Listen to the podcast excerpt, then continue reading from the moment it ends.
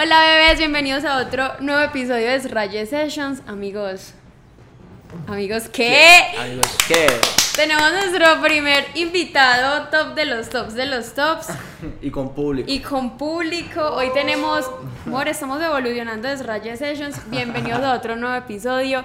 Tenemos aquí a Juan Duque. Preséntate, quién eres, qué haces, brevemente porque se vienen preguntas más deep. Bueno, mucho gusto, mi nombre es Juan Duque, para los que no me conocen, para los que me conocen sigo siendo. Y, y soy artista de la ciudad de Medellín y amigo de Sobi, mucho, de mucho atrás. Hace mucho tiempo. Hace mucho o sea, tiempo. yo lo conocí cuando él era modelito, sin Ah, barbita, no. Sin cuando no era nadie, pues nadie musicalmente, porque siempre ha sido, yo creo que de las personas más increíbles que he conocido en esta industria tan difícil. Ay, mi amor, muchas gracias por las Bueno, palabras. tengo, para romper el hielo, vamos a empezar con dos, con dos cositas básicas. Ok, empecemos. Tres cosas que te gustan de ti y tres cosas que no te gustan tanto. Eh, tres cosas que me gustan de mí. Bueno, yo creería que lo primero es la, la disciplina, Ujú, total. que eso me gusta mucho de mí. Eh, empiezo por lo que no me gusta por lo- o, o me importa. Como lo- uno siempre empieza por lo que no le gusta, ¿no? Empieza por lo que te gusta.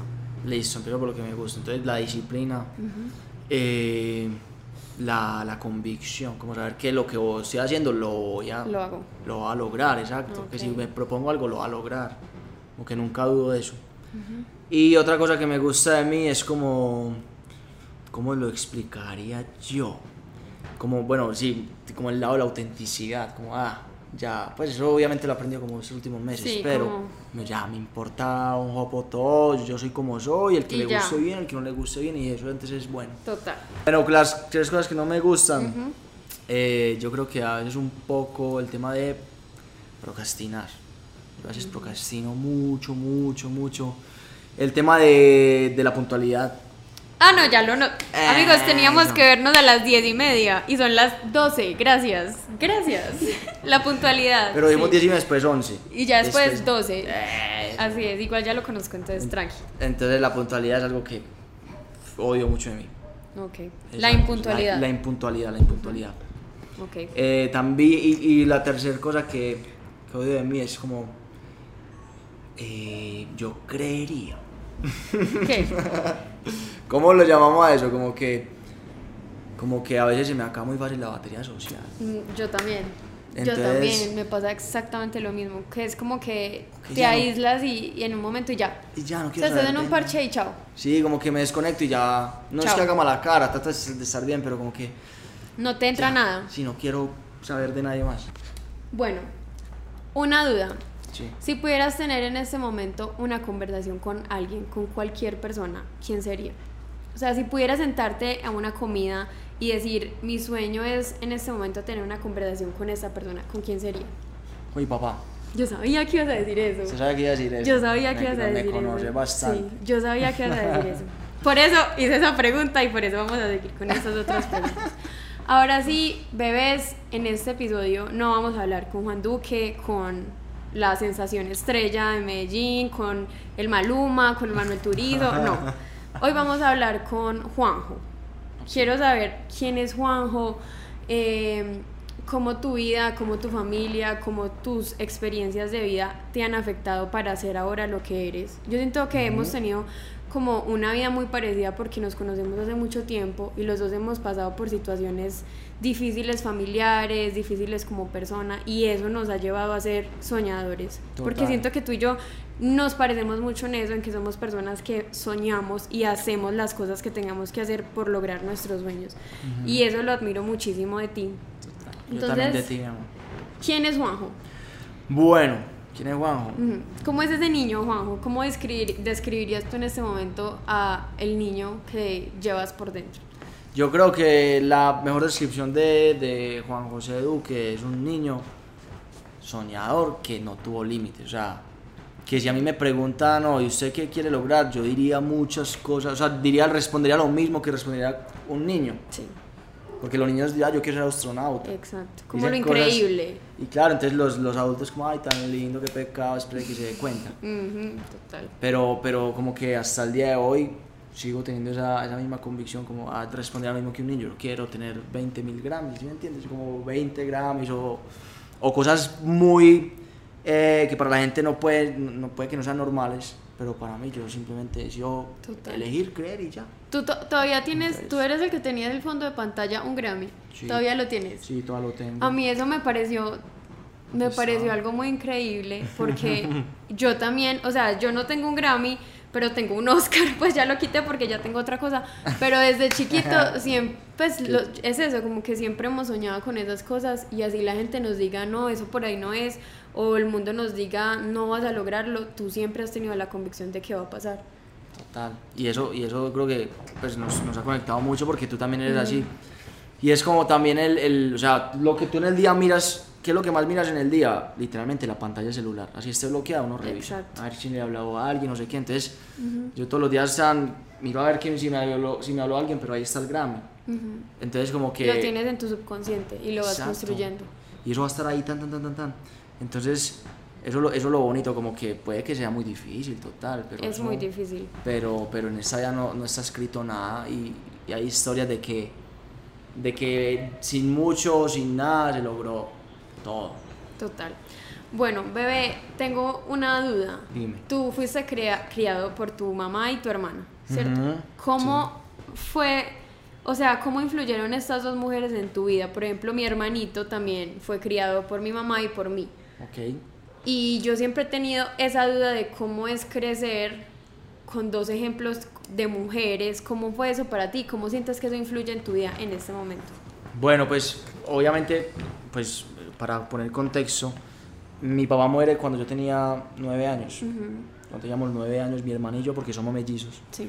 Mi papá muere y entonces, eh, pues ahí mi mamá toma como, bueno, El yo tengo- sí, tengo que ser mamá y papá a la vez. Sí.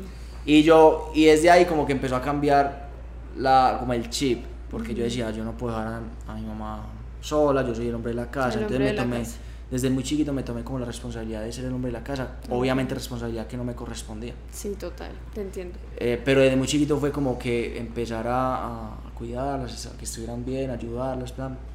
Pues obviamente yo no podía trabajar, no podía hacer nada a los nueve años, pero, pero ya tenía esa noción, entonces por eso como que De me ayudó. como de proveedor. como de- Exacto. Ujú. Entonces por eso como que cuando tuve la oportunidad de empezar a trabajar lo hice porque ya como que tenía, no, yo tengo que ponerme las pilas, tengo que trabajar, yo soy el hombre de la casa.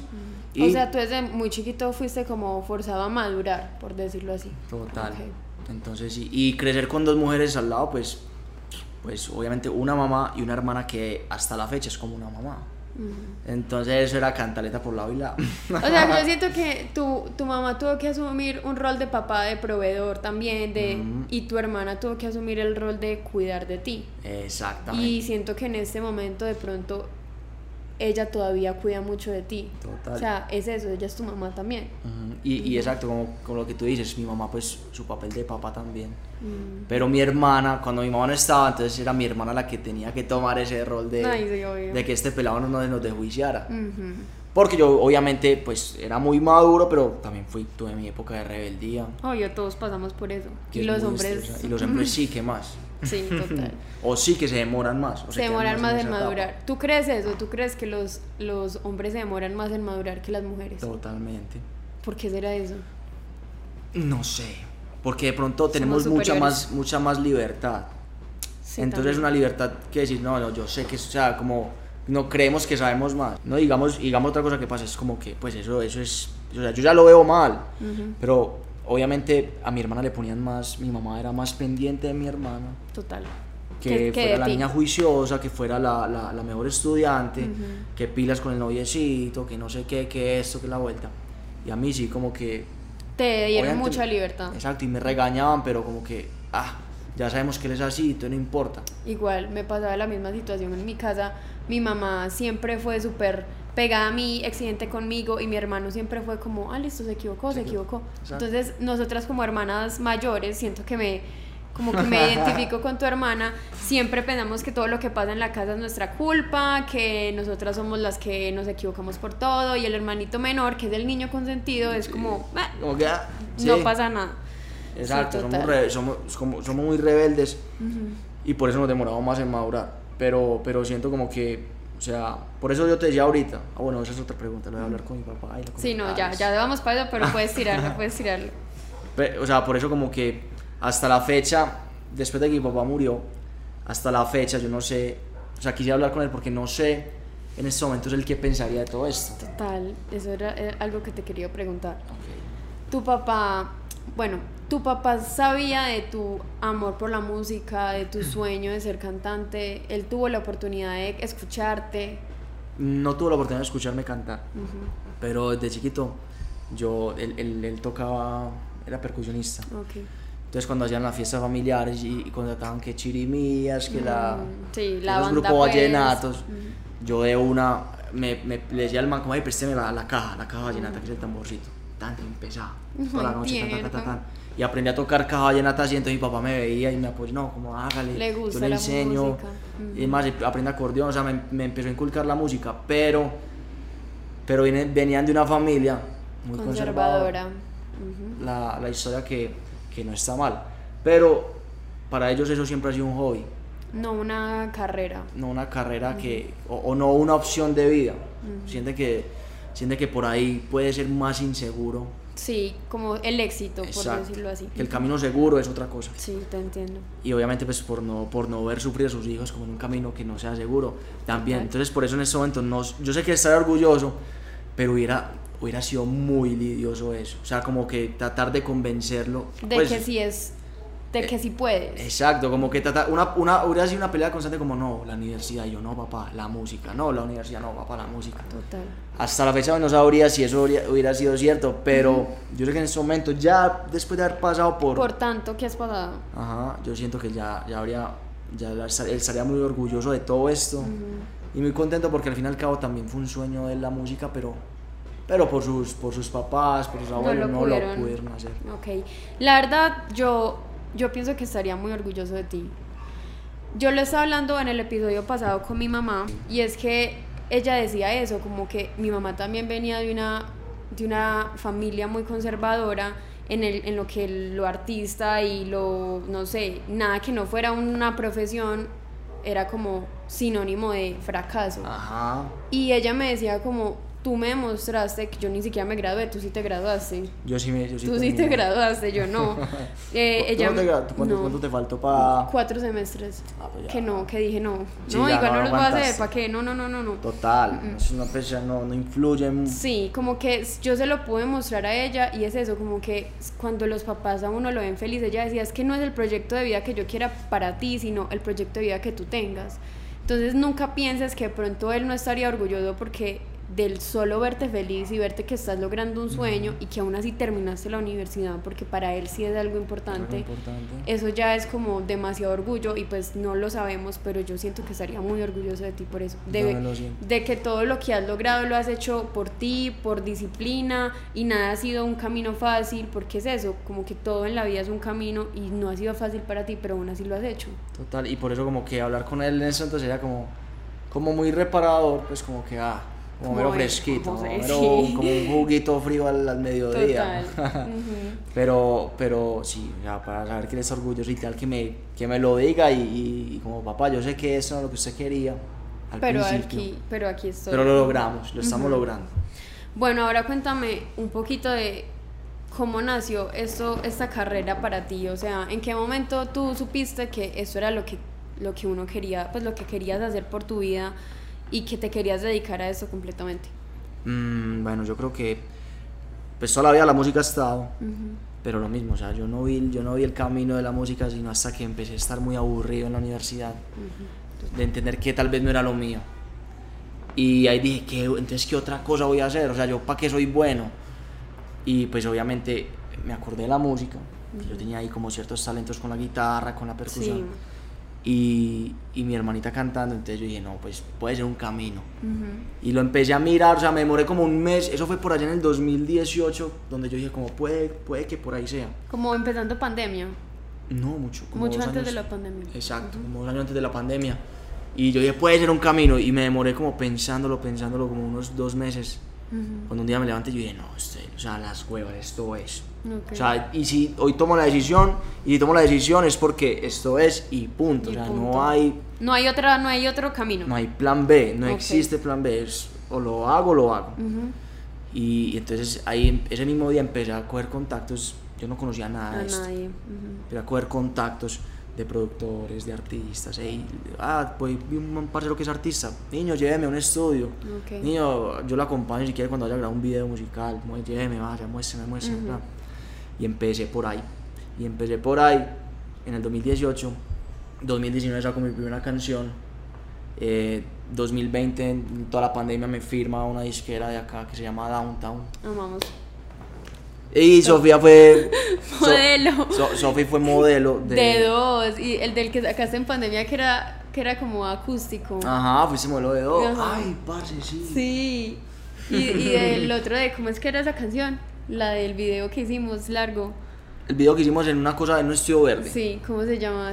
Cu- ¿Cuál era? Se llama, ¿cómo se llama? No busca amor, algo así. Que Ah, era con, sí. con Cozy Bu- sí, Esa sí, era muy buena. Era buena. Porque yo estaba súper entusada cuando, cuando sacaste esa canción. Entonces yo era como, es mi tema. Y Es terminé siendo como la modelo del video, fue súper bueno. Y ese día conocí a un man que fue mi novio. Gracias a ti Ah, conocí. ok, ¿Te ya acuerdas? acuerdo. Sí, ya me acuerdo, sí, Pero no digamos nombres, pero Todo sí. contento, toda contenta en el rodaje. Sí, total. Yo solo fui al rodaje porque quería conspirarme al que hizo el video. No por nada más, no por ayudarlo No por nada más.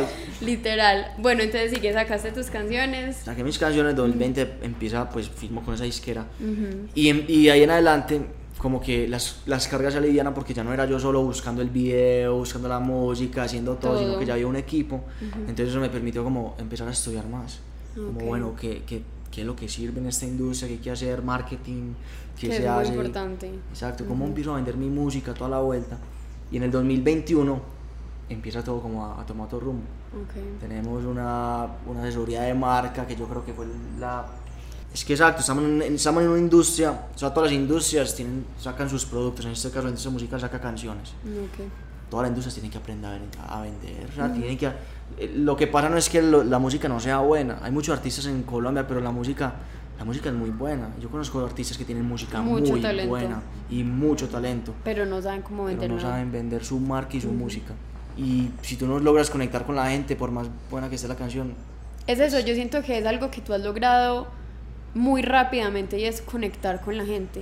O sea, Exacto. conectar con las personas, no a un nivel de Juan Duque, el cantante, sino como tus canciones, tus letras, tus redes sociales conectan muchísimo con las personas y eso es lo que te ha ayudado demasiado a crecer. o sea, como que esa, la marca, es la marca que es la que se está, la que se está pegando y ahí detrás va la música. Y si el día de mañana me, da por sacar camisetas o no sé qué, también va detrás de eso. Y si me da por sacar bachata, entonces también va de eso. Y yo tengo una duda, ¿cómo, o sea, en un punto medio, en qué se parece Juanjo a la marca que ha creado Juanjo para vender su música? Yo creo que se parecen mucho, porque Sí. de hecho eso fue lo primero que hicimos como muchachos, es hora de ser auténticos. Hay que mostrarnos como somos y así es que, y así es que la gente le gusta. Entonces, si, si a mí me gusta hacer chistes, si yo soy bueno haciendo chistes y haciendo humor, entonces Sí. eso métalo en la marca. Y en sus canciones meta eso. Pero obviamente pues no, no, es un, no es un stand-up comedy, es una canción. Es pero una que tiene canción, una pero con sus pullitas y con sus con sus con chistecitos. sus chistecitos que son al final ciertos, como realistas, Exacto. como sí, como, Como el pirobo sí. de la historia, como Exacto. que sí. Hotline dice, porque ayer vi una historia que no quería ver, justo con el piro que, Que nada, nada que, ver. ver, Y eso pasa. Y es un chistecito, pero ¿qué pasa? Pero qué pasa? Ok, me gusta, me gusta. Entonces como que la esencia va ahí, aparte, pues, o sea, yo, yo, yo tengo familia de Marinilla, Yo hablo muy paisa. Muy paisa, muy pueblerino, mi Yo- amigo. De hecho yo tengo familia en, el campo, que no sé, o sea, tú le entiendes un 30% de lo que dicen. Hablan muy rápido, parce, y bendito. Bendito, Bendito. señorito. Total. Entonces como que bueno, o sea, eso no lo escondas ni lo trates de cambiar, sino antes como, o sea, ese es Embrace tú, it, sí, ese eres tú y así. potencialo toda la vuelta. Y, y eso, en eso se parece muy auténtico, o sea, yo tal cual como lo que escribo, lo que muestro en redes es lo que... Lo que, soy yo. eres. Tengo una duda Sí. de la industria de la música. Yo tengo varios amigos en esta industria y quiero saber qué ha sido lo más decepcionante o difícil de entrar a la industria de la música. Es algo como que todo el mundo idealiza, todo el mundo quiere ser cantante, todo el mundo quiere ser famoso, todo el mundo quiere Tener tener, un plata, hit, tener ajá, todo. una canción viral, pero ¿qué ha sido lo más difícil de esta industria para ti? Yo creo que lo más duro sí los egos. Parce, aquí, aquí se maneja mucho egos, o sea, aquí la gente sonríe, todos son muy bonitos. Ujú, todos, Claro, bienvenido. claro, bienvenido, qué gusto, sos un duro, sos un monstruo, qué chimba lo que estás haciendo. Y quieren que te vaya bien, pero no mejor que a ellos. Mm. Y eso, es lo, y eso ha sido lo más decepcionante de todo esto, como que conoce uno mucha gente, mm, pero que, que en serio te quieren apoyar, pero cuando Muy ven que te, están, te- que te está yendo bien, como que, oh, ese man que... O sea, y eso, en serio, porque yo, yo, yo, no, yo soy cero eso, o sea, si a mí me, alguien me va, me va a apoyar, bienvenido. Si no, chao, pues a mí no me importa y no me pongo a pelear ni a discutir con nadie. Pero, ah, parce, o sea, por ejemplo, tuvimos una vuelta en, el año pasado en Feria de Flores, nos tocaba cerrar una, nos tocaba cerrar el show, un show de los principales de Feria de Flores, y antes de nosotros, o sea, cerrar un show es como lo más Lo importante. más importante, obvio. Y antes de nosotros había otro artista que ya está muy, ya lleva muchos años posicionado. Ujú. Entonces el artista se monta a la tarima y no sé si eso le dio rabia que no le tocara Que cerrar no a le tocara cerrar.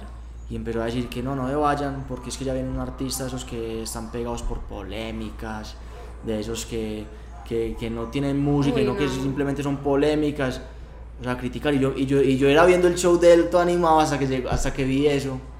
Yo quedé frío, yo como que, bueno. No, no me puse a discutir con él, pues ni, ni a decirle Ni nada vale la pena. ni vale la pena.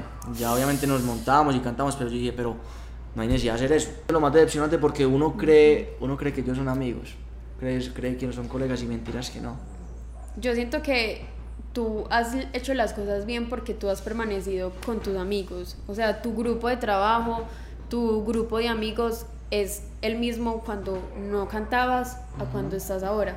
Y yo siento que esto es algo que tienes que permanecer porque es algo que le, le pasa a muchos artistas que mientras más fama cambian su círculo de amigos, se vuelven amigos de todos estos famosos, cantantes y ahí es donde viene toda, toda la parte tóxica de esta industria y ahí es donde se salen y pierden todo su rumbo y se desaparecen y nunca más los vuelven a escuchar. Yo, yo creo que es que lo que pasa es, o sea, si, yo, yo porque trabajo con, con mi familia y con mis amigos, porque si el día de mañana a mí me hace por ser, un, por ser una estrellita, ellos me van a bajar del, van a jalar de las orejas. Sí, total.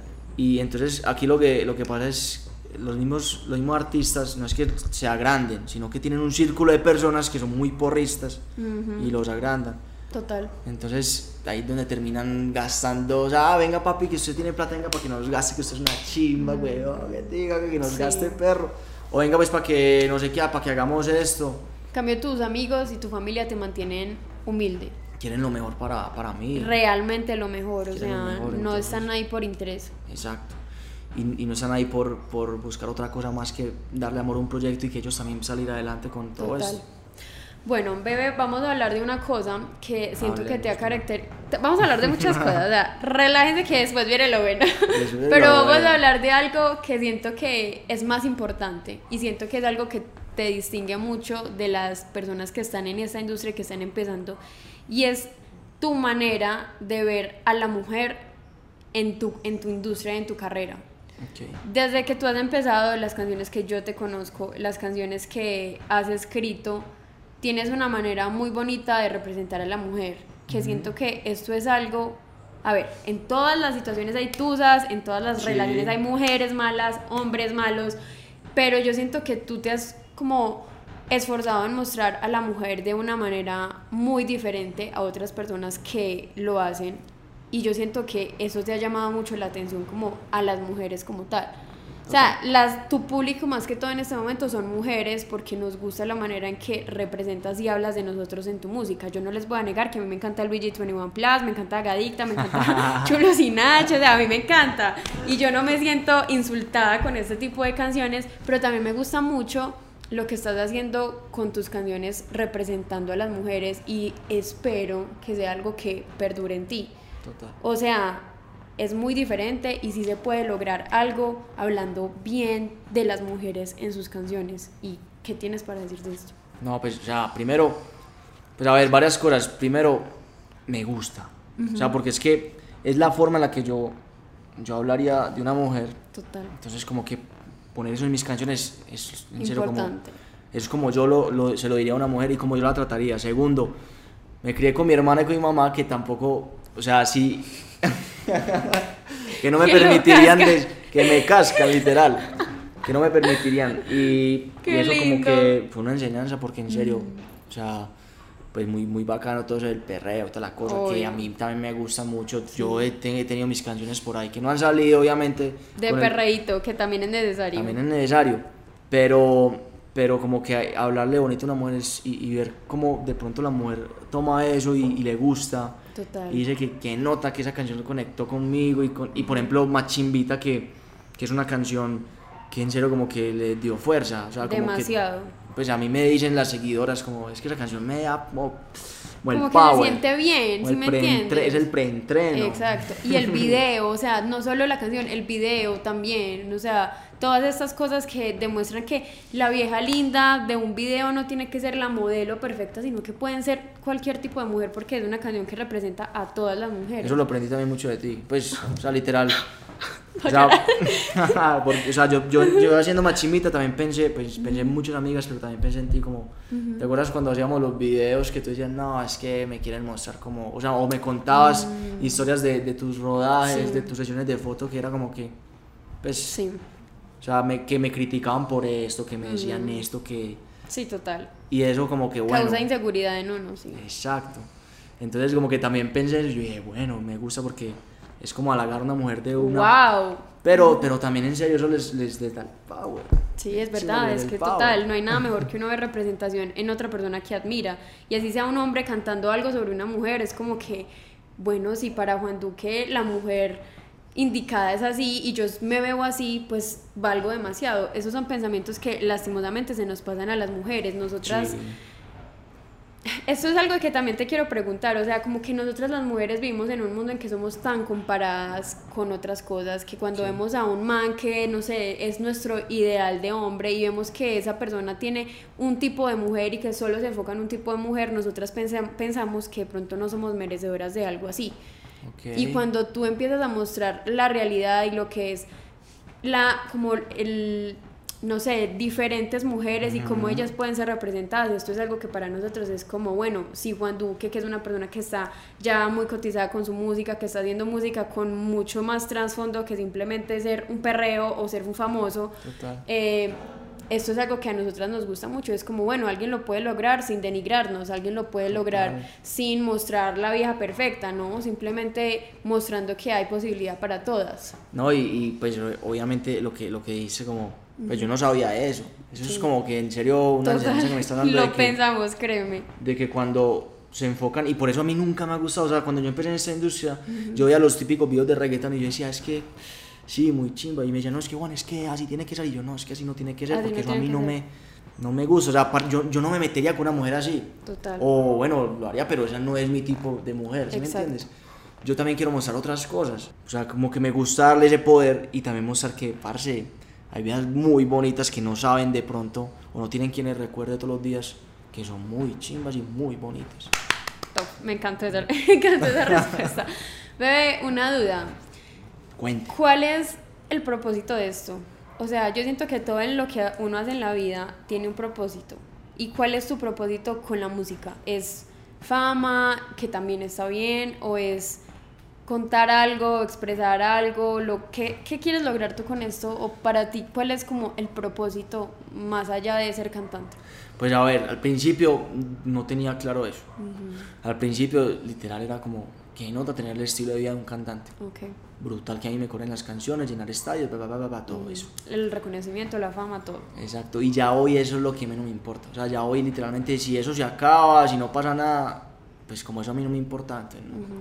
Ya hoy me he dado cuenta que hay cosas de, de mucho trasfondo, porque cuando empezó todo esto ya a, a, a estallar, explotar. a explotar, o sea, mm, como que me di cuenta de, llegó familia a trabajar, llegaron amigos, que yo no, los, yo no los, obligué o les dije, quiero que trabajes conmigo, no, ellos mismos se acercan y decían, yo, ne- yo quiero que Trabajar contigo. Exacto, ¿qué puedo hacer? Decime, yo puedo aportar en algo. Y yo, claro, venga para acá.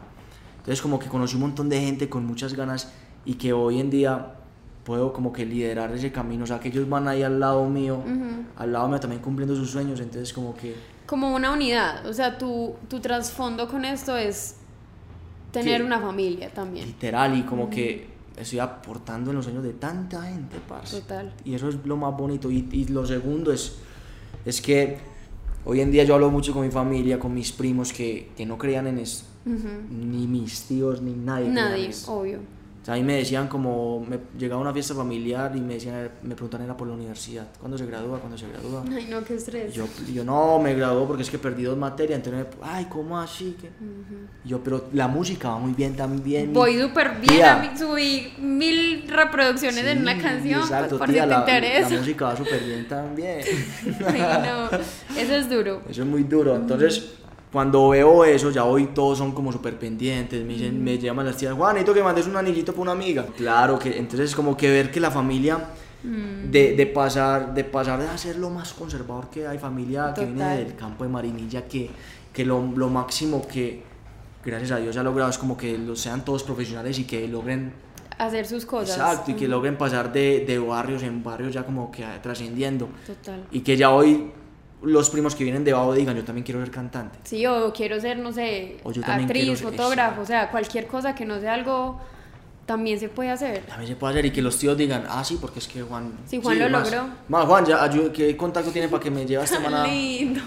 Entonces eso ha sido como la trascendencia. O sea, lo primero es la familia que estoy creando y los sueños de tanta Sí. gente que están al- al- a mi lado. Y lo segundo es como que ver la familia trascender, eso también ha sido. Importantísimo. Uf, ha sido ti. lo mejor. Bueno, me encanta, me encanta. Bueno, vamos a pasar a un tema, Rey. Pasemos al tema. Ya pasemos al tema, debemos de estar dándole vueltas a este tema. Los dos hemos tenido unas relaciones un poco polémicas, Ujú, un poco total. públicas al mismo tiempo. O sea, literal las tuvimos al mismo tiempo. ¿Cómo afectó tu vida haber tenido una relación pública? Mm, bueno, o sea, a mí el- al principio eso no, no me importaba. Yo decía, pues bueno, o sea, una relación, al fin y al cabo soy artista, algún momento la gente va a tener que darse cuenta. Total. Sea una persona famosa o sea una persona que Mm. no, no tiene nada que ver con todo esto. Entonces como que al principio no, no, me, no me afectaba Ujú. las, las críticas, o sea, es literalmente coger y exponer a una persona que hablen de él, bien, mal, lo que sea. Pues mi, mi pareja me enseñó como también a, es que es normal, o sea, no pasa nada. Ok, quiero saber, porque siempre hay un comentario que a uno le duele y que a uno se le queda. ¿Tú me podrías decir cuál es ese comentario que tú dices, este comentario me duele? Ok, cuando, yo creo que lo, que lo que sí me dolía era cuando decían que yo era muy poquito para esa persona. O sea, o que la gente preguntando, ¿y este por qué está con este? Ujú, Yo Total. decía, pero es que ¿cómo así? O sea, ¿qué tiene que ver eso? O sea, estamos hablando, si estamos hablando en términos económicos y en términos de fama, pues listo, podemos hacer una comparación, pero estamos hablando en términos de seres humanos. Yo, o sea, yo que soy menos en qué sentido? O sea, yo tengo Te los mismos conocimientos, lo- todo. ¿Sí me entiendes? Son dos personas diferentes, pero que al fin y al cabo valen lo mismo. Total. ¿Cómo sientes que, o sea, que esta relación como afectó tu vida? O sea, ¿qué, qué te enseñó? ¿Qué de pronto te llevas? ¿Qué no te llevas? ¿Cómo fue terminar públicamente? Que siento que esto es algo que no se supera hasta el día de hoy. A mí todavía me escriben, eh, ¿eres famosa por esa persona o eh, nunca vas a superar? Subo un video cocinando y no superas. Exacto. Literalmente. todo lo, todo lo, Todo quieren, lo asocian. Todo lo quieren asociar y es, pues, es normal. Al fin y al cabo, así el día de mañana tú te cases o yo me case, van a seguir, van a seguir asociando todo. Ah, entonces que se casó y se puso un vestido blanco, porque es que a este man le gusta el vestido blanco. Literal, eso siempre va a pasar. Entonces, yo creo que, o sea, afecto en el sentido de que cuando una relación es muy pública, si se supone que si uno sabe manejar que una relación es pública, entonces no debería pararle atención a los comentarios. Sí. Pero al final, cabo, los comentarios con el tiempo van deteriorando las cosas. Si el día de mañana sale sale una, salen, un- salen noticias como pasó, de que es que yo estaba en no sé dónde con no sé quién. Cuando si, si en esos momentos esa noticia sale y tú estás en una, en una discusión con tu pareja, eso va a Afecta afectar. Demasiado. Por más que la relación sea pública y por más que los dos sean- sepan manejarlo. O sea, eso fue lo único que yo decía. Yo una relación no la vuelvo a hacer pública de esa manera. No, same. No porque, no porque, no porque no quiero que sepan y no porque no quiero que estén pendientes, sino porque en serio eso puede afectar. Una noticia que pueda ser falsa o lo que sea, en un mal momento de la relación puede afectar, Afectar todo. todo. Y, y tampoco es justo, o sea, pues, o sea, nosotros, uno, uno también desea estar bien con su pareja a todo momento y, y eso no lo permite, eso es algo que va a impedir. Totalmente. Por ejemplo, yo también tuve eh, unas terminadas de relación pública muy duras. Ajá. Y como que aquí quiero hablar de algo y es lo fácil que se puede como dañar una imagen o cambiar una historia con algún comentario o con opiniones de las personas que ni siquiera hacen parte, porque es que eso es lo más impresionante que todo el mundo alrededor de uno tiene una opinión, un fact de algo que pasó en la relación que puede que sea muy mentira y todo el mundo tiene algo que decir. Total. Y cómo eso en serio lo puede afectar a uno. La gente cree que porque alguien es figura pública puede decir lo que sea, se puede inventar lo que sea. Y eso cómo tuvo, como, no sé, cómo afectó tu vida o, o la forma en la que ves ahora, no sé, las redes sociales. Pues, o sea, primero eso, eso, me, ayuda mu eso me ayuda mucho a coger callo. Porque entonces ya, ya literal la gente que, o sea, como que pude, pude separar la gente que en serio estaba por chisme y por muchas cosas a la gente que en serio me apoyaba. Eso cuando, cuando pasó pues toda la vuelta y lo que tú dices como es increíble el poder que tiene, eh, por ejemplo, Twitter, de que sale alguien diciendo, diciendo, me encontré a este man no sé dónde y no sé cómo, y que ya la gente lo cree. Total. Y que ya la gente lo, o sea, es triste como que, en serio. Y esa es la cosa, entonces, ¿qué pasa? Pues hay una, hay una cosa cierta y es que yo, yo soy artista y eso me afectó mucho mi imagen. Total. Eso me, hasta el día de hoy sigue pasando. Y, y lo triste es como que, o sea, yo, yo, quedé, sin- yo quedé con la imagen que, que se viralizó. Por más, que, por más que yo haya montado ese día cosas muy bonitas, cosas de todo, mostrando quién es Juan Duque, mostrando la esencia, yo quedé fue con eso. Y si eso, y, y si eso es pasado, ya es pasado. Y, es- y, ya como que la gente en serio supere ese tema. Supere ese tema. Y también otra cosa triste es como, como quedar sin, yo, yo solo como tratando de defender algo que, Sí, total. y, que y no. que todo el mundo guarde silencio. Entonces, pero, pero lo, lo, lo importante aquí es que en serio esas cosas sean noticia en Colombia. O que en serio esas cosas, Impresionante. o que en serio esas cosas la gente las vea y ya diga, ah, que eso pasó. que se crean las cosas así de fácil sobre otras personas. Ya lo hemos hablado en este podcast. De mí en Twitter han salido a decir miles de cosas. Y yo diría que el 5% de las cosas que yo he visto es verdad. Y es increíble como en 10 minutos 100 mil personas pueden ver un comentario y, y lo van a creer. Total. Y la próxima vez que me vean, ah, esa niña es una creída. Cuando realmente no es así o realmente alguien lo dijo para dañar algo. O sea, es muy impresionante el poder que tienen nuestros comentarios en las redes sociales y más triste es la capacidad que tenemos como sociedad de creer las cosas tan fácil y juzgar a una persona por algo que vemos en una pantalla que no es la persona que realmente es Ajá. en la vida real. Mores, llegamos al final de nuestro Desraye Sessions de hoy. Espero que les haya gustado. Algo que quieras decirle a las personas. No sé, lo que te nazca. Mm, No, que, que en serio no, no crean lo que que no crean todo lo que en Twitter. no crean lo que ven en Twitter. Gracias. No, mentiras, pero, pero sí, o sea, primero, que, que chimba todo esto y poder hacer aquí este podcast. Y me encanta y los voy a seguir haciendo Top. para que la gente conozca.